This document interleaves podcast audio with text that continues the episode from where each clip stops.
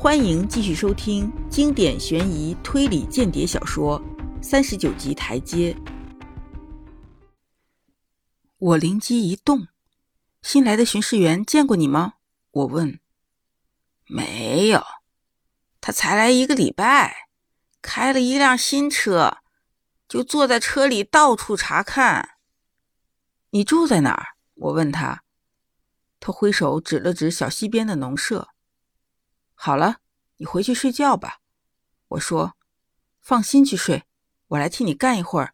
巡视员来了，我应付他。”他先是呆呆地瞅着我，继而他那迷糊的脑袋似乎开了窍，明白了我的意思，脸上顿时绽开一脸憨笑。“啊，你真是个好人！”他大声叫道，“这活容易，我已经弄好了一大堆石头了。”你今天上午就不用再砸了，只要用那个手推车从路那边的采石场把石头推过来，再弄成一堆就行了。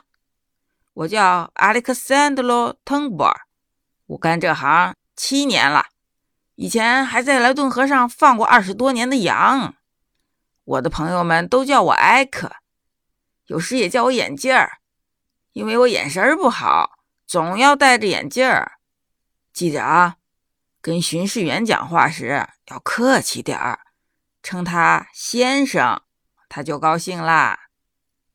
好，我大概中午再回来。我跟他借了他的那副大眼镜和那顶脏兮兮的旧帽子，我把自己身上的外套、背心儿和衬领都脱下来，交给他带回他家。我还把他那杆淤满了烟油的陶制烟斗也接了来，作为额外的道具。他交代了我要做的事，便不再啰嗦，转身慢慢走回去睡觉了。他此刻心里的目标主要是床，但我想，在床头边大概还留有什么杯中之物，也在吸引着他吧。我心里暗暗祈祷：巡视员来之前，你可千万要上床藏好啊！他一走，我赶紧穿上他的衣服，动手装扮自己。我翻开他的衬衫领口，这本来就是一件很土气的蓝白格子衣服，像乡下人穿的那种。翻开领子，露出晒成古铜色的脖子，更像是个养路工了。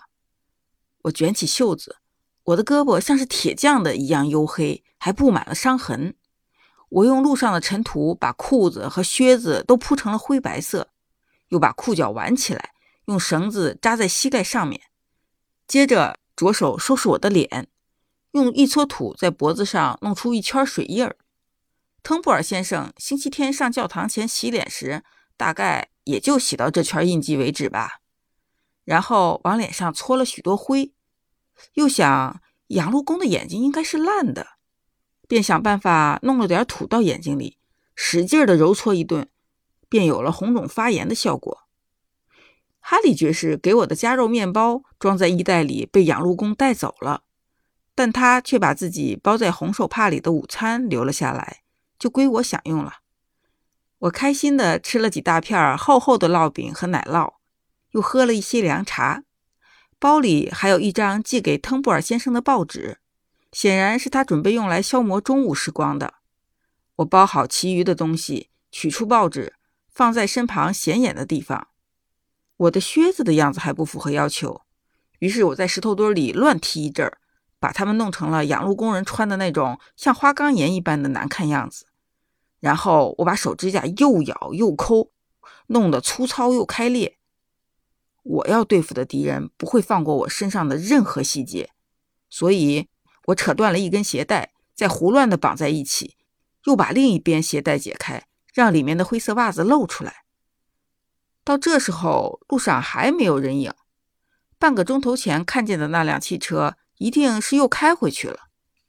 化妆完毕，我便推起了手推车，开始了从路边到一百米外采石坑之间往复不断的行程。在非洲洛德西亚的时候，我认识了一个老侦查员。这老人年轻时有过许多不寻常的经历。有一次，他对我讲，表演一个角色的诀窍。就是使你自己成为这个角色，只有你自己相信你就是他，你才可能扮演的不出破绽。所以我努力排除一切杂念，一心想着我是个正在修路的养路工。我想着那间小白屋就是我的家，回忆着我在莱顿河上牧羊的日子，想象着睡在那张木床上的舒服劲儿和从瓶子里喝廉价威士忌的快活。我抬头再张望，长长的白色公路上还是毫无动静。偶尔，一只山羊从石楠丛中溜出来，瞪眼朝我望望；忽而，又有一只苍鹭拍打着翅膀，落到小溪的水潭边，开始捕鱼。它对我不屑一顾，以为我不过是路上的一块里程石碑吧。我继续干活，迈着养路工似的沉重脚步，来回推运着一车车的石头。不一会儿，我身上就热出汗了，脸上的尘土凝成硬块，贴在了两颊。我开始数时间，还有几小时天才能黑，才能结束我这位腾布尔先生单调而辛苦的劳作呀。正在这时，突然从路上传来清脆的说话声。抬头一看，只见一辆福特牌双座小汽车，里面是一个戴圆顶礼帽的圆脸年轻人。你是阿历克桑德罗·滕布尔吗？那人问道。我是郡里新来的道路巡视员。你住在布拉克豪普福特，负责从莱斯劳布列斯到里格斯这一路段的。很好，很长一段路啊。滕布尔养护的很不赖嘛。离这儿一千五百米的地方稍差一点，路两边要清理一下，记得要弄好啊。再见，下次再见面你就认得我了。显然，我的化妆不错，瞒过了这位叫人提心吊胆的巡视员。我继续干活。快到中午时，路上才热闹了一点儿。一辆卖面包的方形车爬上山来，我买了一包姜饼，装进两边的裤袋，准备急需时当口粮。过了一会儿，一个牧羊人赶着一群羊走过来，大声喊着问道：“喂，眼镜呢？怎么了？”哦，他疝气痛，在床上躺着呢。我答道。牧羊人就走过去了。快到中午的时候，一辆大车悄无声息地从山上开了下来，开过我身边，又往前开了一百多米，才停了下来。三个人下了车，像是要伸展身体休息一下的模样，然后向我溜达了过来。其中两个人。我在加洛维的小旅店从窗户里见到过，一个黑瘦精明，另一个一脸福态，笑容可掬。那第三个人像个乡下人，可能是个兽医或者小农场主吧。他身穿一条窝窝囊囊的灯笼裤，一双眼睛跟母鸡一样明亮而又机警。早上好啊，第三个人道：“你这活够轻松的。”挺不错嘛。他们走过来时，我一直都没有抬头。现在见他们搭话，才像个养路工似的，吃力的、慢慢的直起腰来，又学着下层苏格兰人的样儿，使劲往地上唾了一口。回话前，先结实的盯了他们一会儿。只见我面前三双眼睛贼溜溜的，这种眼睛什么东西都不会放过。活儿嘛。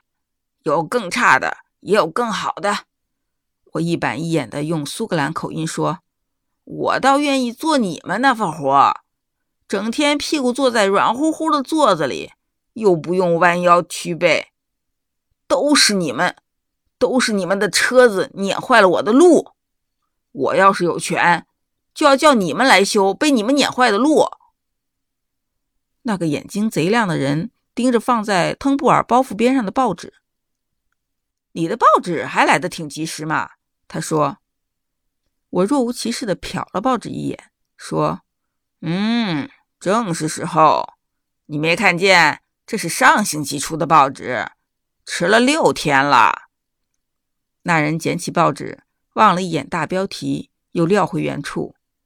另外一个家伙一直在盯着我的靴子，这时说了个德语词，提醒看报纸的人注意。本集播讲完毕，下集精彩继续。